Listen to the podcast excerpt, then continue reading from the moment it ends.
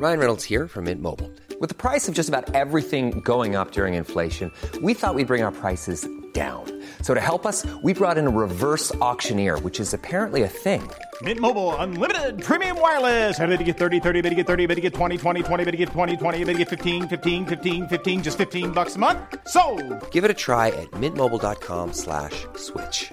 $45 upfront for three months plus taxes and fees. Promo for new customers for limited time. Unlimited more than 40 gigabytes per month. Slows. Full terms at mintmobile.com.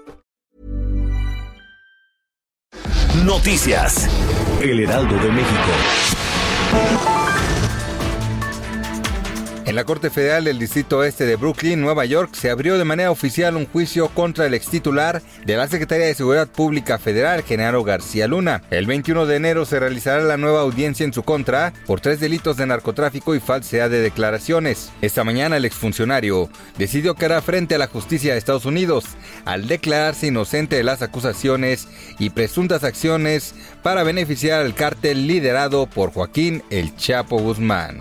Ni bolsas de plástico biodegradables, compostables ni recicladas están permitidas para distribuir y comercializar en la Ciudad de México tras las reformas de ley de residuos sólidos local que prohíbe estas acciones con las bolsas de un solo uso desde el primero de enero. En conferencia de prensa, la titular de la Secretaría de Medio Ambiente, Marina Robles, explicó que al no tener ningún plan de manejo aprobado en estos casos, estas bolsas incumplen con la normativa y explicó que desde el 20 de enero van a comenzar los operativos en la ciudad que darán pie a sanciones por incumplir dicha ley.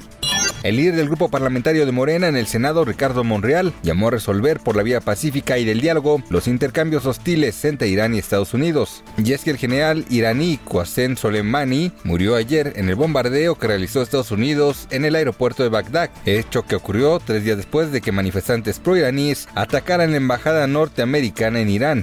Bolivia acudirá nuevamente a las urnas el 3 de mayo para elegir a su presidente y vicepresidente y renovar a la Asamblea Legislativa tras los fallidos comicios de octubre pasado que fueron anulados. Así se anunció este viernes por parte de un vocal electoral. El expresidente Carlos Mesa, que fue el principal contendiente de Evo Morales en las pasadas elecciones de octubre, ha confirmado que se volverá a postular, mientras que el líder cívico Luis Fernando Camacho también prevé ser candidato presidencial, mientras que en esta elección el partido de Evo Morales, el Movimiento al Socialismo, encarará estos comicios sin este como candidato.